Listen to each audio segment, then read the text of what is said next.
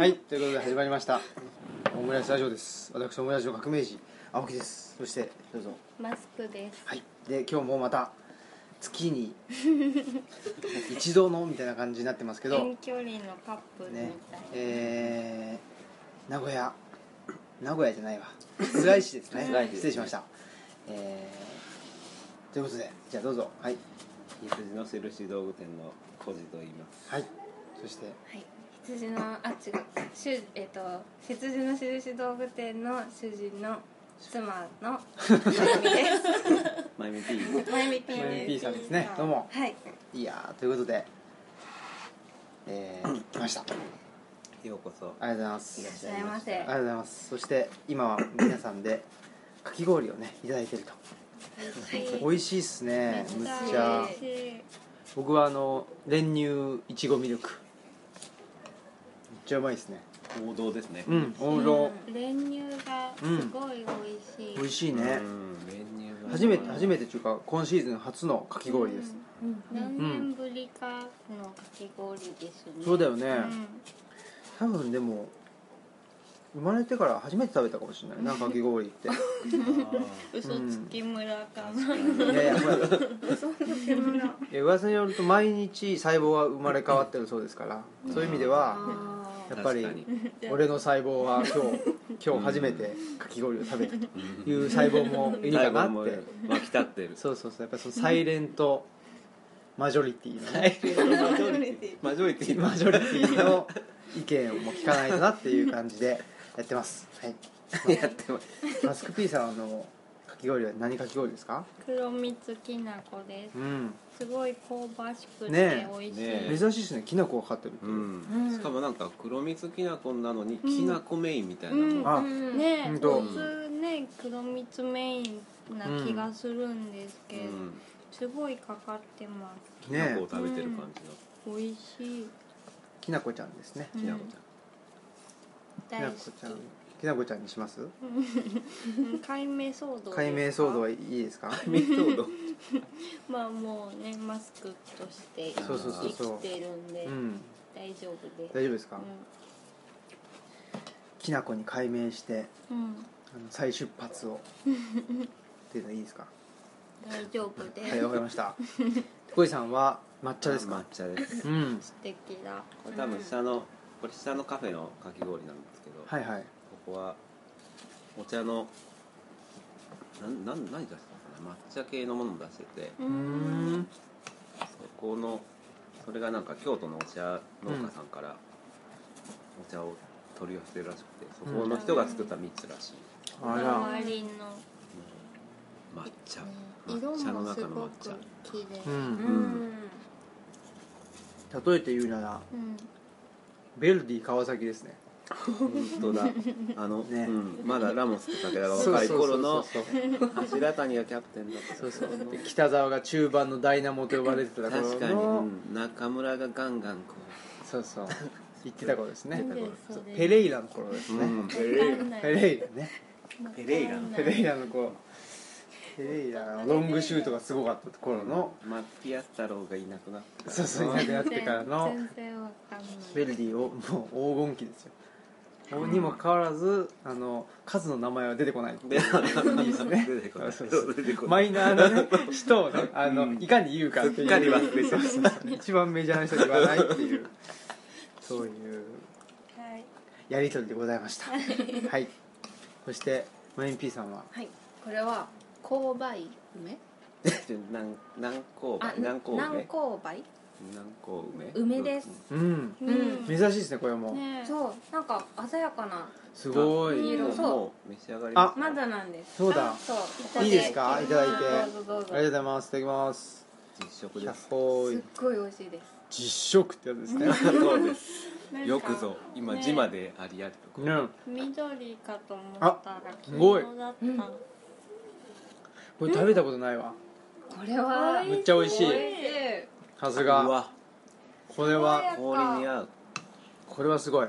めっちゃ爽やか。これはもうなんか残りわずからしくて。えう期間限期間限定。定すごいそうなんですか。あの下のカフェ。うん。ね桃時さん。あの時100の時100のとか言って。言って桃時さん。はい。そうかって読むんだうん100字じゃなかったね。9時9時9時と書いて。思ってた。お恥ずかしいだからこのね、ひえー羊の印道具店さんは2階にあるんですね。うんそうなんです、2階にあってその1階にはカフェがうあるうん。ということですよ。美味しい。美味しいっす。チーズケーキもいいね。うんうん。いいですね。うん。幸せです。うん。でこの2回目のねご出演ですけどはい。前回あの出演していただいて、はい。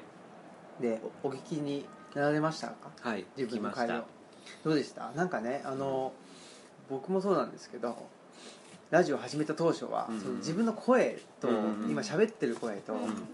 なんかね違和感というか、あこんな声なんだみたいなそのギャップがあったんですけどだんだんなくなってくんですよ。うん。なんかわかんないけど。うんうん自分がどういう声出しててうん。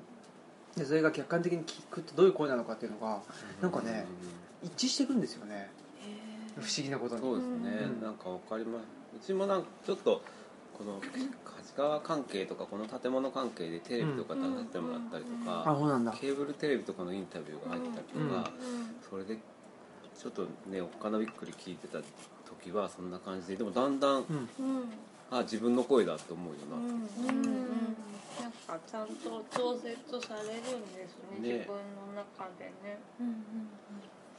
どうでしたうんえーでもでもうん最初聞くまではね自分の声が発せられた時にこう恥ずかしい気持ちが出てきたけどだんだん3回ぐらい聞いたんです。けどあなんか気にしちゃってだんだんなんか心地よくなってくる。あー、うん。慣れてくるっていううん。か慣れてくる。うんよく聞けるな、なんかなんか嬉しい思い出じゃない？思い出ね、うん。そそうそうその列車はもうね、うんすごくあるけど、うんうん。でも確かに自分で喋ってたりその場にいたんだけど、あそういえばこの人このこんなこと言ってたなとか、うん。なんか意外と覚えてないから、うんうんうん。後で聞いたらまた新たな発見があった。りこうんこスルーしてたけどなんかあなんかああそっかそっか。面白かったなとか、うん。なんか発見がありますよね。まあ自分が何言ったかっていうのが一番覚えてないですね。うん。ああ、うん。確かに。そうそんでこの前もそうここの前来た時に収録したじゃないですか。で収録してない時間を合わせるともう3時間ぐらいずっと喋ってたから 何を喋ってでそれ何を収録のとうん。あの時に話したのかとかも分かんないし。確かになんか、うん。トータルでは結構いろいろいろんな話題を自分も喋ったなっていう気がしてたのに、うんラジオの時は最初ちょっと喋って、うん。お客さんが来たから接あそうだそうだ。でうんしかも陳列を変えたばっかであの時、うんうん。うん照明がうまく効いてなくて、うんお客さんと喋っててもお客さんが全然見えないとか、うん。値段もちっちゃくて見えないみたいになってて、うん。うん。その接客はよく自分が分かってるから、うん。それが聞こえてくるのがうわーっていう。感 じそうなんだ。戻ってきたら戻ってきたで伊勢湾台風の話しかしてそれですごい尺を取って。ああと思って終わった。ああんな長くそう伊勢湾台風の話がすごい長かったからそうもったいななんかこんこんなに？電波を電波をもったいなく使っちゃったなってでもああいう話はついついねいううん。長くなるそのね。衝撃的な。うんそれはでもねやっぱり話しておくべきこうんとなんじゃないですか？だってその後話したことなんてねその天山小島の話ぐらいでしょ？確かにね、そのぐらいの話だったんでね。うんマスク P さんがちょっと改まって話が変わるんですけどプロレス誰が好きなんですか？って言ってそ そっちかと。ね改まってね。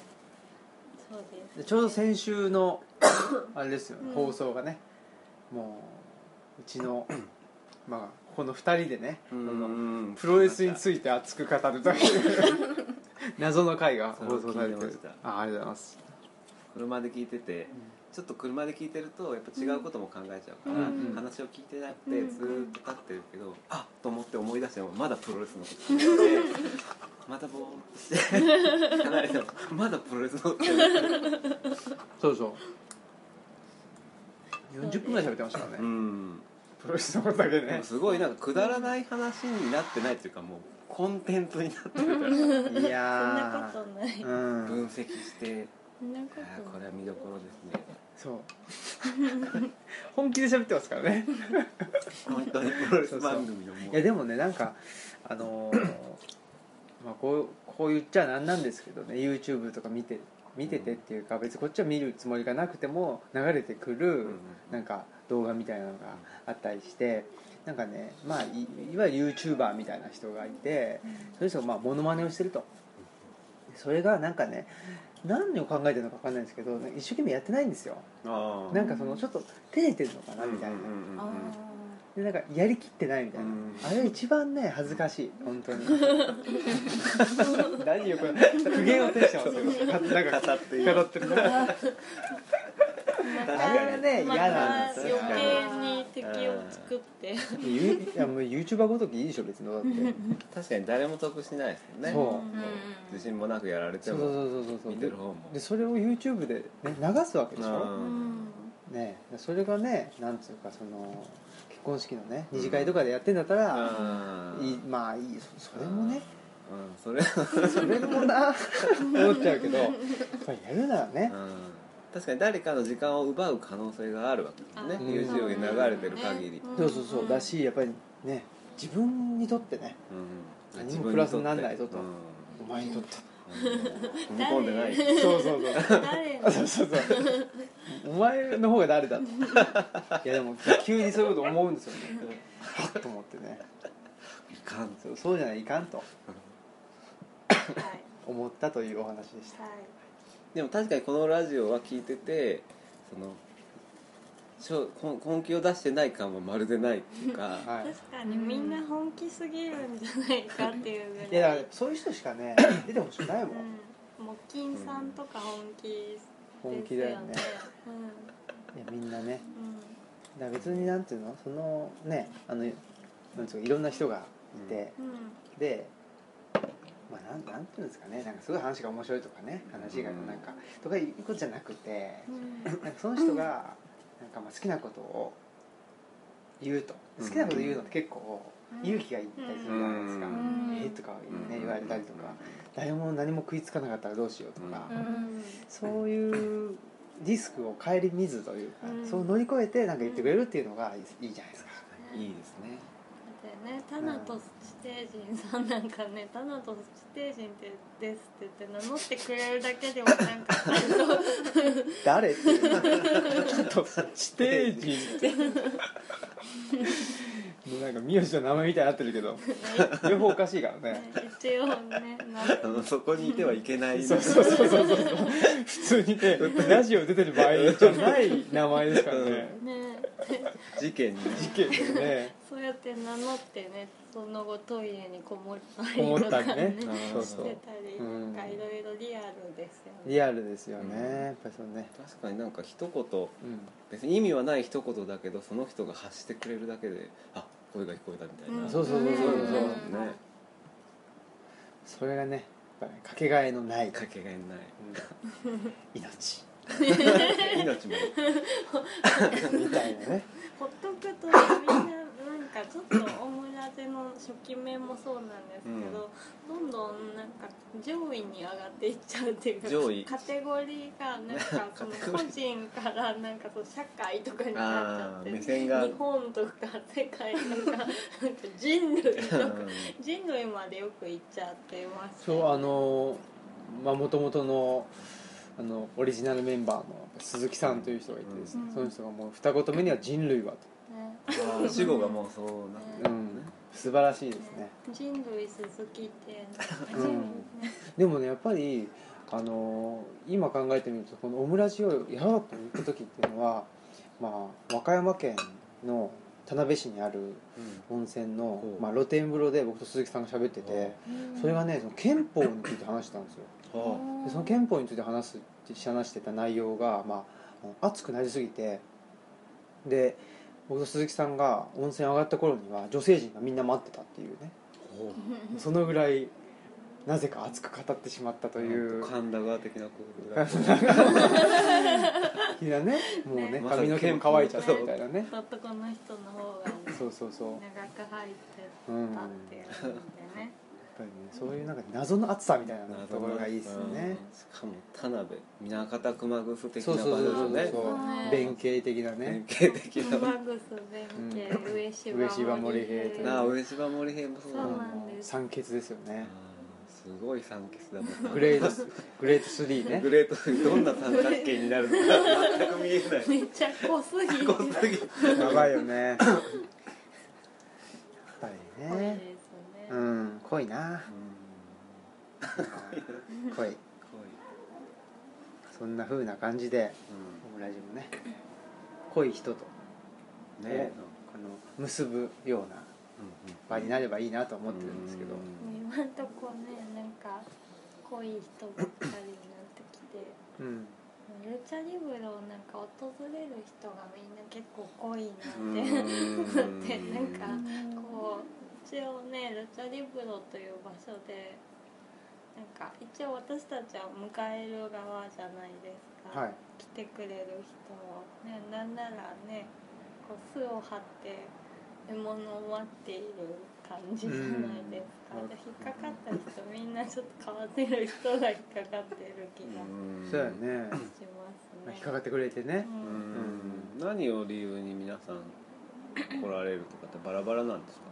ううん何なのかね、まあねやっぱり、まあ、内田達郎先生の読者の人うんもいるし、あまあ図書館。図書館師関係匠のの人で、あまあ、やっぱり応援してくれてるそうそうくれてる人もいるしまあなんだろうなとあとなんだろ地元の移住関係の人もいるし、ーあとまあどっかに違うとこに移住してそう私も移住しましたみたいな、まああでもそれは内田玉先くんぐらいじゃない？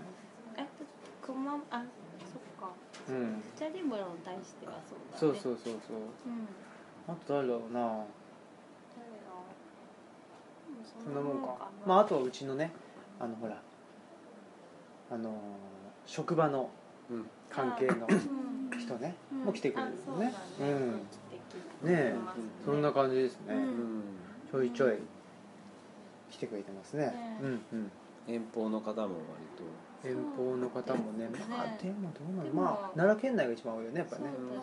でもやっぱりなんか東吉野と関連があるっていうか、なんか東吉野ってどこ？っていう人よりも知ってる。なる何かしら縁がある。そうそう。そうこの間私の元職場のその教員の方からがメッセージをくださってなんかあのなんか辿ってるチャリブロのページを見つけてくれたみたいでで実は私の祖父の出身が東吉野村なんですっておっしゃってて行ってみたいですって言ってくださったりとか。うんやっぱりねどっかねあれですよねそのマユニティさんも。ね東吉野には原始人がいるという。う ん噂を。噂を聞きつけて。うん。行っさい。たことあるのに行ってるそう。結構行ったことある。ね行ったことあるからむしろねあむしろ。あそこならみたいそうかも変にせなんか納得したのかも。なねなるほどみたあいそこなら。なねっていうのがね ありますよね。うん。この羊さんはどうですか？その来てくれる人の傾向とかあります？確かにまあ結構ほほとんどはっていうか下のカフェに来てくれて、こう上にも上がってくれてとかっていうパターンがまあ一番多いあの知らない人に関しては。でもこうあとここの町とつながりがあって他府県でもこう行政の行事とかで勝川とか春日井に年に1回来るからその時にこの取り組みを見に来るために寄ってくれてすごい意気投合してなんか2年後2年後も経ってない1年半ぐらいぶりにまた来てくれてハンコ頼んでくれたりとか、へそうーいうパターンもあったり遠方の人も割と来ますね。三重の人が来てくれたりとか。うんうんあと羊好きの女の子さん。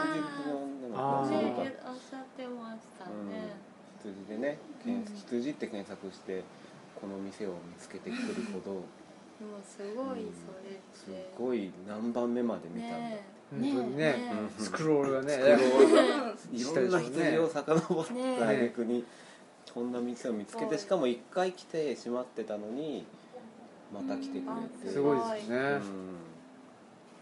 執着。執着。悪い悪い悪い言い方ね。とらわれてますねいことみたいに言って。縁があったとか言った。方がいい言い方しますね。いい方言い方するな。とらわれてる見えてない。解放された方がいいみたいな言い方じゃないまあ人それぞれね。はいいろいろありますよそれぞれ。そっか。適当にまとめたけど。いやー。逆にどういう人に来てほしいとかうん。どういう人に向けてやってるとかいうのあります？なんかやっぱりなんだろう変か文化的なことをやりたいみたいなそのちょっと言うのこっぱずかしいみたいな感じのことがあってやっぱりハンコっていうものはシンプルなものなのでそれをどう使うかとかどういうものにしていくかっていうのに興味があるんですね僕は。だからそれでいろいろな考え方を持った人たちが集まってきてハンコをどう使うのかっていうのをみんなで話せればいいなっていう感じがうん。あるので変わった人に来てほしいしこうちょっと本とか置いてるんですけど本を見て反応してくれる人とかといろいろ話せるのがいいなと思うんで。あじゃあハンコをどう使うかってことはなんかハンコを今までの使い方じゃない使い方もしてほしいみたいな。うんなんかそこら辺をちょっと模索したいなという感じがある。まあその使い方は結局は何かを何かにこう移すだけのものなんでただそこに何例えばデザインとしてどういうものが描かれているかとか文字でもどういう文字が刻まれているかってことによってその押すってことの意味がまた変わってきたりでそこを押されたものに関してここにはこういう世界が入っててとかこの図はこういう意味があってってことを知るとまたその押されてることの感じ方が変わってきたりすると思うので、その結局シンプルなものに対して人がどう想像するかっていう問題なんですけどその想像力をいかにこうき出したりとか、うん。ちょっとずらしたりとかそういうことはや多分人が集まらないとできないとう思う。ので、んそういうことができるとハンコっていう道具も今はだいぶ形式的になってきちゃってるのでそれがまた面白い道具になるかなと思ってやってます。だから使い方にいろいろ使い方にこだわるというか使い方を見つけたいいね。使い方ね なかなかうん。ハンコをねどう使おうかってあまりうん、ちょっとそうですね。まあ普段生活してるとね考えたことがなかったりして。ね。うん。でもなんかうん。ちょっと似たようなかんことっていうか考えたことがあったからうん。なんかすごいわかるっていうかなんか謎袋っていう変な袋を一時期作ってすごい人に無理やり配ってたことがあって。多分聞いてる人でも持ってる人何人かいるんですけどあなんかちょっと変にちっちゃくてどう何に使うのこれみたいな袋でそれをなんかどう使うかをちょっと私が楽しんでるっていう のでなんかそれでこう上げてみて何に使うかなってこう見るっていう。試すみたいいやらしないやらしいことをしてたことがあって。うん。でもすごい面白かったです。なんか髪がちょっと長い男の人にあげたらあじゃあこれ髪の毛こっち包もうかなっつってはって そういうのもあるんだとか思ったりとかなんかそういう面白さがあとあこれなんか4つあったら椅子の足につけたいとかカバーとしてうん。その床が傷つかないようにカバーとして使いたいっていう人もいたりとかうん。なんかすごいあ私が考えつかなかった用途だなっていうのがあってなんかすごいそれが面白かったからうん。なんかちょっとそんな近いような気がうんしたんです、はい。面白い。ねえ面白い。どういうふうに編集するかっていうか。ううん。ねなんかね自分のその手を離れてなんか他の人の発想に委ねたらすごい面白いものが出てきたとか、うなんんかねそういう風になったら面白いな、うんそうですねどんどんね、うん。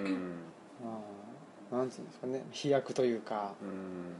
していったらね面白いですしね。そうですね、うん。なんかこう作り手のハンコってこうどう細かく彫るかとか職人的な話になってきて、ううん。んでもその文字の美しさとか彫りの綺麗さとかはもちろんあるんですけど、なんかそこってそこまでこううん。パッとわからないし、うんうんああすごいんですねとか、うんすごいですねってなるけどじゃあ暮らしの中にどれだけそれがこうななんかいろんなものを与えてくれるかっていうとちょっと分かんないところもあるなと思って、そういうところでこれがハンコを押すことでちょっと楽しくなるとか、うんハンコを押すことで気持ちが引き締まるとか、うんそういうものが生み出せるんだったら多分ハンコっていう道具はこれからもうん。必要とされるんだろうなと思って、そこがない限りなんかこう商売をやって続けていても大事だから作ってくださいみたいな、そういう論理は嫌だなと思って。うん。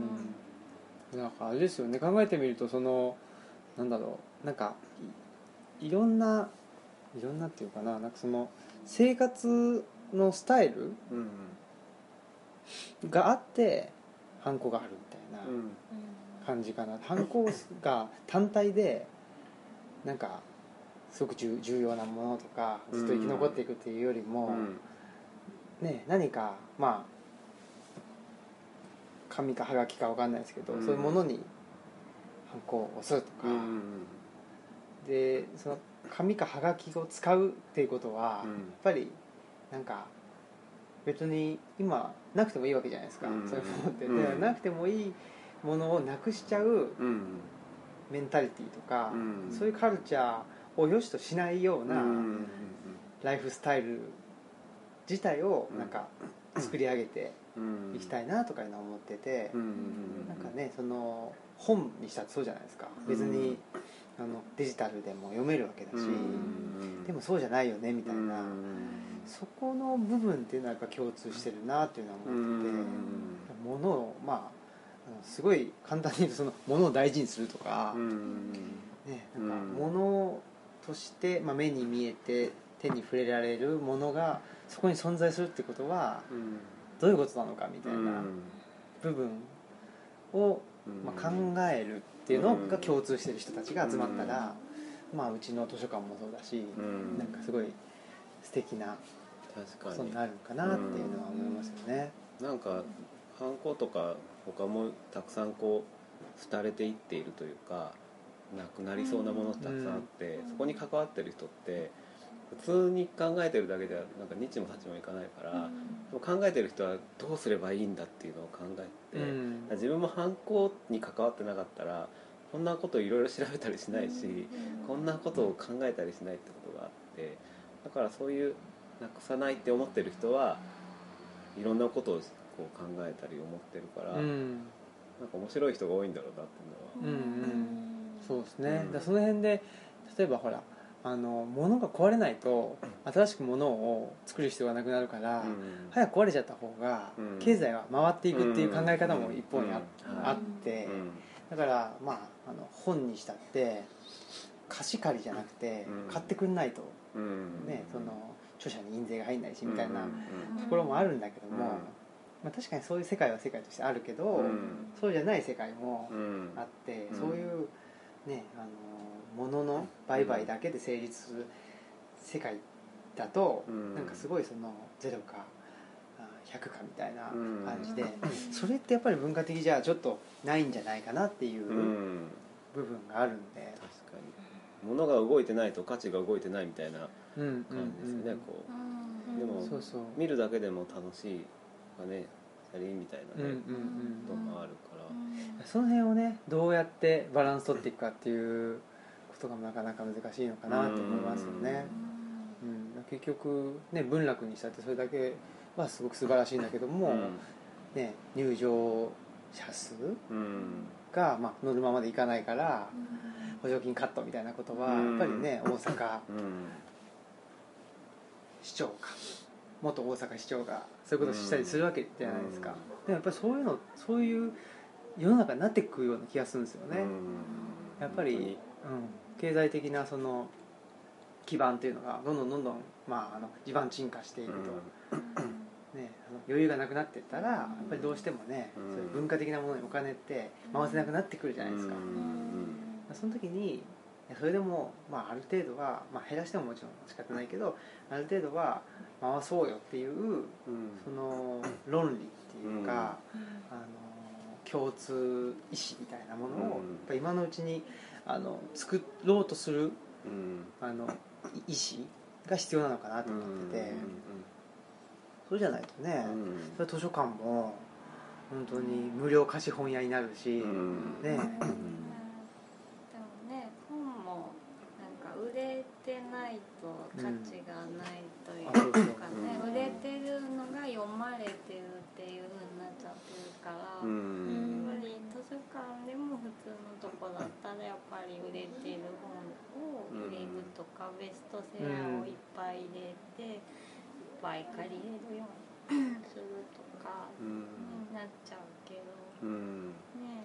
なんか後に何かを残していく本と、うん。なんかその時にピリっていう刺激を楽しむだけの本うん。で、ほんとね大体やっぱベストセラーでちょっとなんかもう一回読んだら、うんその種が分かったら、うん。もう2回目はいいかなっていう感じだから、なんかねそううちの図書館の選定基準ってうまくちょっとこう文章にできないんですけど、とりあえずなんかんに一回読んでもいいやっていう本はいいかなってそそれだったらもっと他の本入れたいなって思ったりとか既存の基準もなんかうまく言えないけどいらない本はいらないかなみたいな。うん。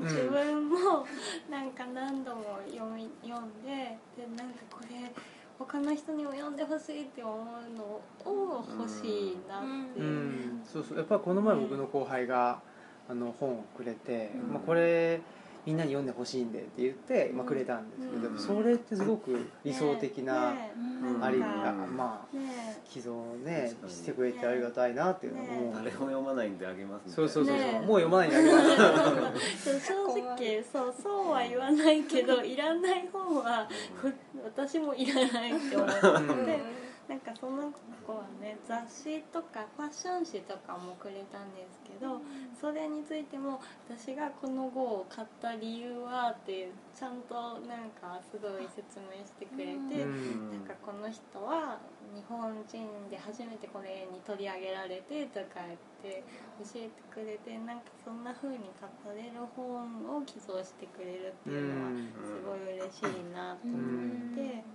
やっぱりねそういう空間が、まあ、あのリアルでもバーチャルでもそうかもしれないんですけど、なんか別に市場価値としては、まあ、いくらなんか知らんけど、自分価値的にはすげえみたいなうん。うん。ものがうん。なんかやっぱり守られないと消えちゃうんですよね、うん。結局あの市場価値の方が、うん。あのなんていうのかな、まあ、誰が見ても分かるうん。価値だったりするんで、うん。ね、そうするとどうしてもそこに、まあ、価値基準としては合わせられていってしまうんで、そうすると結局ねやっぱりみんないらない本って、まあ、ある意味でみんなが読みたい本でもあったりするんですよ。だからめちゃくちゃ売れた本ってうん。別にあのみんなが読むから別にうちらはいらないしとか、うん。もうお思いがちなんですけど、うん。これはうちしか読まないだろうみたいな本っていうのはやっぱり置いておきたいし、うんだからやっぱりそういうようなあのものすごい偏ったあの場所とか偏った人が存在し続けられたらいいなっていうふうに思って。て、なんか一人で読めない本を読みたいですよねああいうところは、うん。こう図書館とかで、うん。まあその師匠の人がいて、でも普通のこう公立の図書館の師匠の人とかそんな関われないね。感じがあるんですけど、二人がやってるとこだったらこう話せるじゃないですか、うん。でなんかこう難しそうだけど読んでも難しいけどあなんかいろいろ聞きながらだったら読めるしみんなで読んでれば読めるなって共読っていうかね共に読んでいくみたいな、ね。一人でダーッと読める本は一人で読めばいいっていううか、うん。ん。なんかそういう図書館があるとすごくね、うん。あそうだね。距離が。なんか本を借りた時に基本的に一人で読むけどその図書館の人あそう本借りた時に図書館の人があまりにも私がその本を何回も借りてるからここの本は面白いんですかって話しかけてくれた時があってうん。なんか嬉しかった、うん。このこれを読んでいる一人で孤独に読んでいたけどちょっとこの本について図書館の人とお話がうんできて、ななんだろう。なんかちょっと話せるだけでもうん確かに、なんか確かに本って基本一人で読んでるから、うん。それこそなんか同じ本読んで好きだと思った人がいるっていうだけでもちょっと感動するっていうか、一人で読んで一人でいいと思ってそれで終わっていくことの方が多いから、うん。例えば死者の書読ん。ですごい いいと思ってっていうのとかもなんか共有だけだけでもすごい嬉しいですよね。感想をこう、ねねぶつけ合うとこまでいかなくても、ね、なんか、なんかねすぐそのどっちの感想の方が優れてるかみたいな話になりがちだけどそうそうそう。ねあんなん本当いらないなと思うんだよね。ビブリオバトル。ビブリオバトル反対派だからなバトらなくていいそうそう本当になんですぐバトりりたがるのかっていうだからものすごいねその白黒つけたがるっていうのが。うん。別にしかもあれって同じ本ですらないしその人のおすすめ本だし、まあ、しかも同じ本だとしてもなんかみんなそれぞれ感想が違うから、うん。そのなんか違いをが楽しいっていうか、うん。そうそうそうあここに着目するんだみたいな。とうんそのね細かいその違いを噛みしめるっていううん。方がねなんか少人数でやるんだったらねねいいとは思うんだけど。ちょっとね優優劣つけちゃうっていうのはなんかしなくてもいやまあ分かりやすいんうん。だよねいいかなと思うんだけど。何でもかんでも分かりやすくね。うん。いやいいのかと。うん。いうことは思いますよ、確かになんか正しさを見つけるみたいなね。うん。ね別に感想だからね正しいとかあんまりいい気がするんですけど、まあそういうのもあるんだな、うん。まあでもゲームだからそうそういうふうにするのかな。うん。うん。うん。そういうこともねうん。ありますよ。ぜひあの羊さんもはい。何かまあ犯犯行を売るということ以外の活動？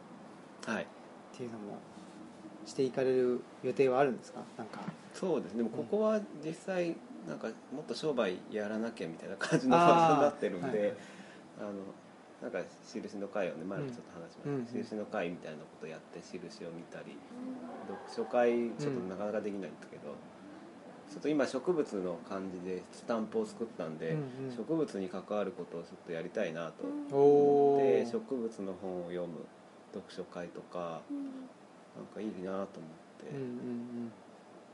そうですね、うん。なんか、まあ、僕もそれも興味あるしあの何ですか町おこしみたいな、うん。商店街のあはいはいはいはい。そうですね。中でうん。どういうあの立ち位置っていうか、うん。ポジションでやっていかれるんかなとかいうのもああそう。うん、そういうのも。なんかまさに明日ちょっと会があって、うんうん。まあ、それは普通に感想芸会みたいなんですけどそこでこうこの建物のメンバーとかその商店街の人とかとちょっと会うんで、うん本当どうやどうこの価値側をうん。作っていくんだっていう話をするんですけうんど、でもやっぱり自分たちの商売お金まあちょっとお金が大事とかじゃないんですけどやっぱりお金を稼ぐっていうところからこう作っていくっていうのはやっぱり大事だなと思って、僕も結構地元とかで商店街も関わりがあってうん。いろいろ関わってきたんです。祭りをやったりうんとか、そうイベントとかをやるっていうのは結構逃げてる感じがあっておなんか祭りをやっても何も解決しないんですよね。でも晴れの日をボーンとやってうん。でなんか盛り上がった感が出て終わりみたいになけ人が来てっっちゃうんですねていうふうになるし、まあ、昔は商店街自体がしっかり商売をできてたのでお客さんが来てる状態でその日はこう、まあ、感謝の気持ちで祭りをやろうみたいな感じだったのが、もう今なんかそれで人を寄せてあわよくばお客さんにみたいなすっごい雑な戦略みたいになってきちゃって。逆になっちゃう。でもなんかやっぱりね世の中ってそんな感じになってるっていうかその、うんね、右肩下がりじゃないですけど、まあ、うん。定常化社会じゃないですけど、うん。もう景気はね良くならないっつったら、じゃあなんか毎日祭りっていうかその、うん。ね、祭りとかフェスみたいなのゴンゴンゴンうん。打ち上げてで人を、うん。まああのなんていうかその動かし続けるうん。みたいなうん。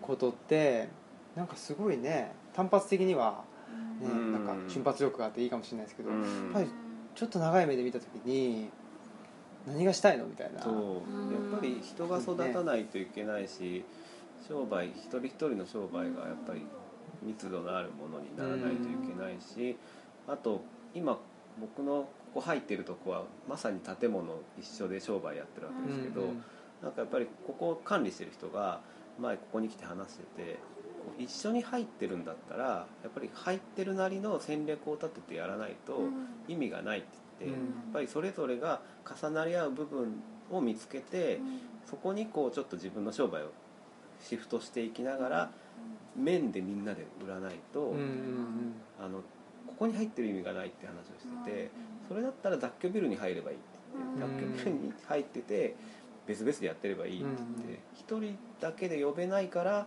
みんなでこう考えるっていうことをやらないとって話をしてて、うん。なるほどと思って。それは商店街でもまさにそうだな商店街って本当一国の人たちが集まってるんで、うんもう売り上げの話とかも全然しないし、うん。なんか売れてんのか売れてないのかの話はまあぼちぼちだとかそういう言葉でしか語られなくて、で祭りやり始めるやつでうん。商売を見る。うん。だからやっぱそういう基本的なとこをしっかり重ね合わせてこの街でどう人を呼ぶのかみたいなことを話さないとダメだってういうのはん。そうですよね、うん。なんかねまあうちもあの図書館ですけど、はいはいまあいろいろとカフェ的な部分だったり、うん。あのイベントスペース的な部分だったりっていうのをまあもうちょっとなんですかな多機能的にうん。やりつつ、と思ってて、まあカフェとしてねまあなんか飲み物とかね出せたらいいなとも思うし、うん。やっぱりね図書館っていうと貸し借りじゃないですか、うん。本の。うん。そうするとなんかねあのーなんていうのかな気使われちゃってるっていう感じもあって。う、ん。確かにね。ちょっと地元のおばあちゃんとかに、じゃあいくらで貸してくれるのって聞かれる時に「あ無料なんです」って言ったらなんかちょっと逆に惹かれたっていうかうん。ちょっと「えみたいになっててちょっうんとなんか何が目的なのみたいなそうそうそう。そうな。んか逆に怪しまれちゃった感があったりとか。なんか今は一応なんか暑いかなと思ってお茶とかお出ししてるんですけどそれもなんかねちょっとうんえなんか悪いみたいになって特にまあよね何度か来てくれてる人だったらあれだけど初めて来た人とかは名を恐縮しちゃったりとかする人もいるので。でもああいう貸本屋さんみたいなことは今商売とかはできないかどうなんですかね。一応別にねあると思あうるっちゃあるんでしょうけどね、うん。うん。なんかだからまあ徐々に徐々にな、うん。様子見ながらうん。どういうふうにしていこうかなっていうのは思ってて、うん。でもやっぱりねそのなんだろうな効率とまああの公のなんかあの人たちがやってる空間じゃなくて、その一人の民間人がうん。そういう、うん。まあある種パブリックの空間を作ったらうん。どうなるのかなっていう実験でもあるんで、うん。でその部分は残したいっていう、なるほどなるやっぱりパブリックって無色透明じゃないっていうことに最近気づいたんですよ、ほどうんこっちが相当偏ってますねっていうふうにやると、うん。パブリックな空間が誕生するんですよね。ほそうじゃないとニーズとかを受け入れちゃうと、ううん。それってパブリックな空間じゃなくなってくるんですよなんか、うん。普通のうんそれってなんていうかまあじあの純駆動でもどこでもいいんですけど、うん。なんかすごいそのののっぺらぼうな感じになっていろんなものを受け入れそうそうそうそう。別にそこじゃなくてもよくなっていくっていう、ああなるほど。うん。まあだからうん。それが僕の言ってるパブリックっていうのはちょっと、うん、そうじゃないなっていうう、ん。感じ。そうね確かに。今の普通の公共図書館とかは、うん。まあとになんかねリクエストされたらもう基本は入れるそうそうそうそう。それだったらまあ確かに無料貸本屋無料貸本屋になっちゃうし、なんかそれって図書館として。どうなん？というかうん。結局それ市場原理でしょ小説とかもうん。読んで流行ってて読みたいって言われたら入れちゃうわけ。そうそうそう。うん。で逆に言ったら「あじゃあそこいらないからうん。なくしましょう」って言われたら「うん。はいなくします」っていうことになっちゃうわけだかうらん。あとはそれって本屋さんで並んでるものと一緒になっちゃうし図書館にそれが並んでて全く同じものが並んでていいのかなっていうそうそうそう。でなんかこれは何の本だったか忘れちゃったんですけどそのヨーロッパにはパブリックとオフィシャルがあると。うん。オフィシャルっていうのは、まあ、上の権力によって作り出された空間、うんうん。まあ、公式のっていうこと空間だけじゃないですけど、うんものなんですけど日本でパブリックがなくてそのオフィシャルだけだと。うん。だからなんていうのかな。公のっていうと結局その国とか政府とか行政が、うん。まあ、バックアップしてることが公であって、うん。なんかその、まあ、市民同士がとか、うん。本当に公の権力もそうだし市場原理もそうだしが入らない空間って存在しないじゃないですか、うん。でも本来はそれがパブリックだと思うんですよね、それを作るとしたらどうなるのかなっていうのをややる実験みたいな感じ。うん。ではあって。パブリックを確かめるっていうか。そう。パブリックってね結構言われるんですけど、うん。やっぱり日本だとどうしても公っていうねおあのまあ公共の公って公ですけど、うん。あれがオフィシャルの方になりますよね、ああ確かに。なんかあの同調圧力がうん。強いこの日本社会だとオープンな場所であればあるほど何かしっかりした後ろ支えがないとあそう発そうそう言できないしそうそうなんかみんなそうあろうとするそう。だから結局日本ってその NGO が全然育たないっていうのはそういうことで、ノンガバメントのオーガニゼーション、だから政府が後ろ盾にも入ってないしう、ん。なんまあ、得体が知れないみたいな感じでうん。結局やっていけないと、うん。で NPO は政府が認可した NPO とか、うん。まああのね、ノンプロフィットだから、まあうん。そそれはあるんですけど、まあうん。結局公がバックアップしないとうん。得体が知れないと言ってうん。誰も認めてくれないっていうことになっちゃうので、そうかと思って、確かになんか認め認めさせないとみたいな意地もちょっと出てこないみたいな、うんうん。NPONGO だとなんかそういう認められないっていう部分と責められないみたいな、うんうんちょっと安全な部分がなんかうまい具合にっていうか逆かへ下手に合わさっちゃって、うんうん。ふわふわしてるところもなんかね、そうするとオフィシャルか完全に市場というかマーケットうん。だけになっちゃうじゃないですか。うん、うんうん。ね確かに、うん。でもそうやって考えるとこういう店とかもその図書館っていう場所のその今までとは違う図書館も、やっうん。ぱりそのその狭間で揺れ動く存在だからこそ、うん。なんかこう形を作っていけそうなとこそうですろではありますね。ようん、本当にそう思ってて、うん。そのね、えっとオフィシャルのものっていうのがまあ公共でその反対、まあ、市場というかマーケットがまあ民間だとするとうん。ちょうどその間？うん。まあ市民的な？うん。うん市民レベルみたいな。なん。うんか市民運動っていうとまたちょっと全然違くなっちゃうんですけど、うん。なんかねその辺のいい感じのうん。肩の力の抜けた感じがないから作りたいなっていうのがうんありますよね。うん。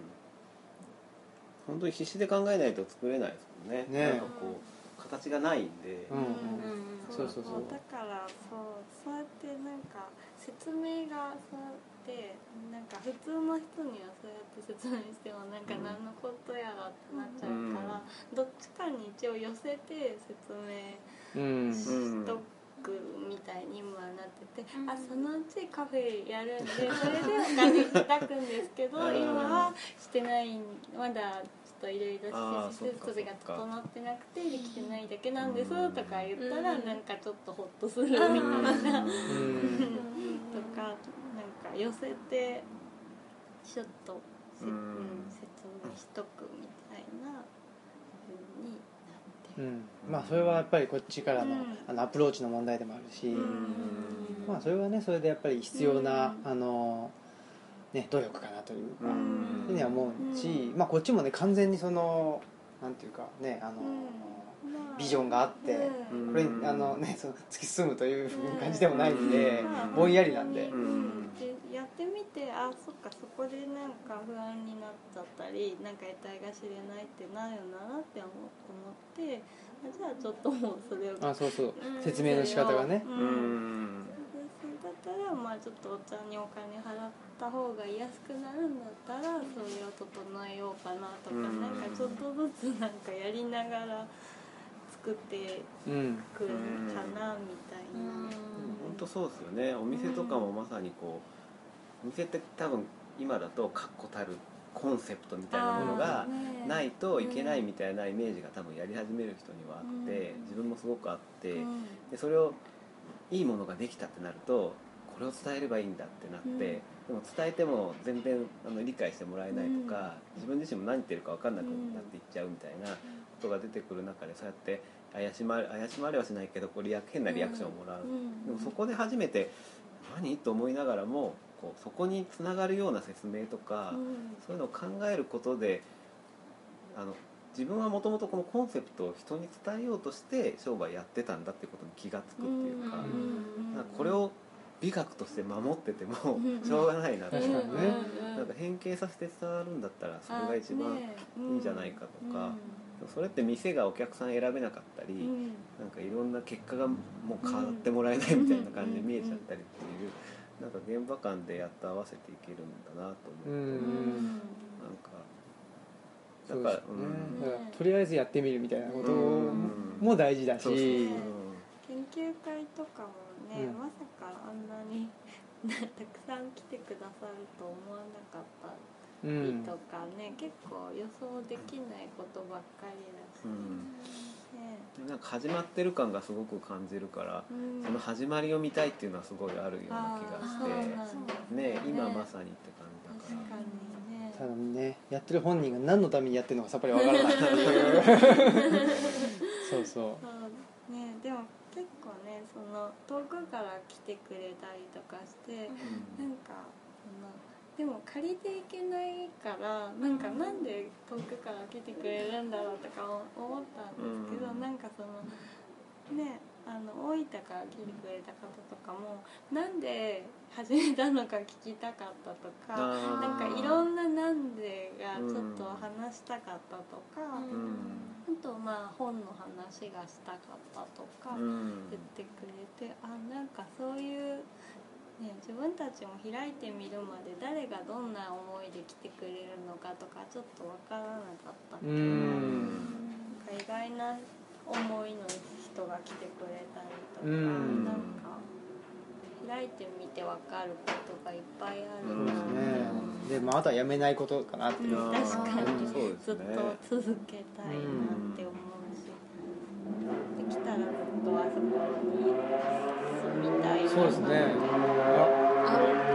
暴走族じゃないですか？暴走暴走してますよねこれ。は暴走してますね。ねえの珍しい初めて。大丈夫かな？でも東 IS じゃないですかこれ。あいいはいですか。大丈夫？またなかなかいいいいとこついてくる IS も。ここついてくこるここみたいな。あ確かにでも自衛隊の基地とかあるかあ弘法大師に対するらそこあれじゃないですか。工房通り工房通りだもんね。とりあえず空海を押さえとけば大空丈夫。かね。でも東吉野でも暴走してる時あああるそう。本当に、うん、夜とかにすごいうるさい時が、いいんじゃないですか暴走ぐらいした方が。うん。まあ従順になりすぎてます、うん。ああああ そうかもしれない。そうですよ。うん、暴まあ走族ふかしてただけだしね 暴走族が結構減ったから。まあ昔よりね。うん。みんなの鬱憤が溜まってる溜まってるるでしょう、どこかで違うところでこうそうそうそうそう。ふつふつとふつふつとね。出てくるかもし出てきますよ。だから暴走しとった方が良かったって、うん。なるかもしれない。一気にドーンとくるかもしれない。れないあこんなところでね。怖い。それはそれで怖い。怖いですよ。うん確かに。若い子は別に昔と変わってるわけじゃないから、うん。ねねうん あのバイクの音からすごい 話の話の展開。え恐ろしい。いいえどんどんねこう 社会問題。下がってい社会問題ですね。うん。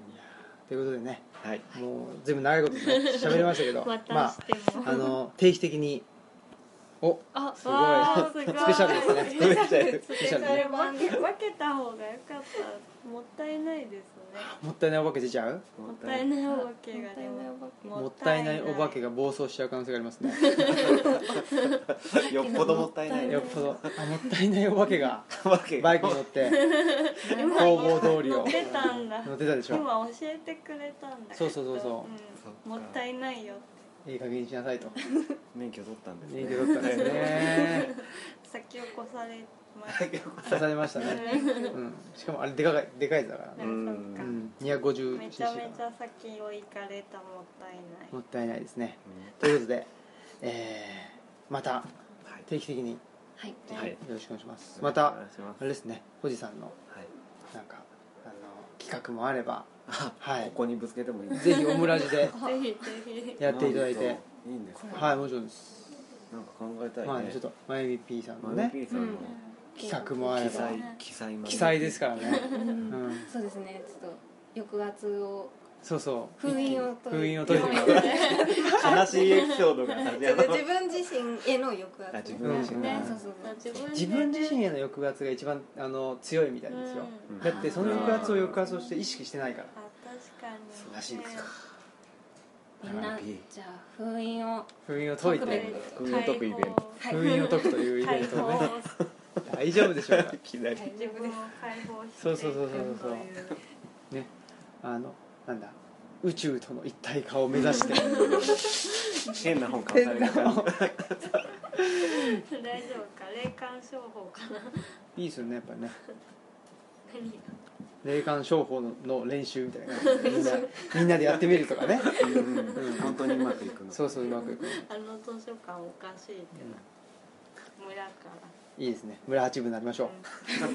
ということで、はい。はい。はい。今日のお相手はオムラジオ革命児青木と。マスクと。小じと。まゆみ PP えっとまゆみ P はいありがとうございました。ありがとうございました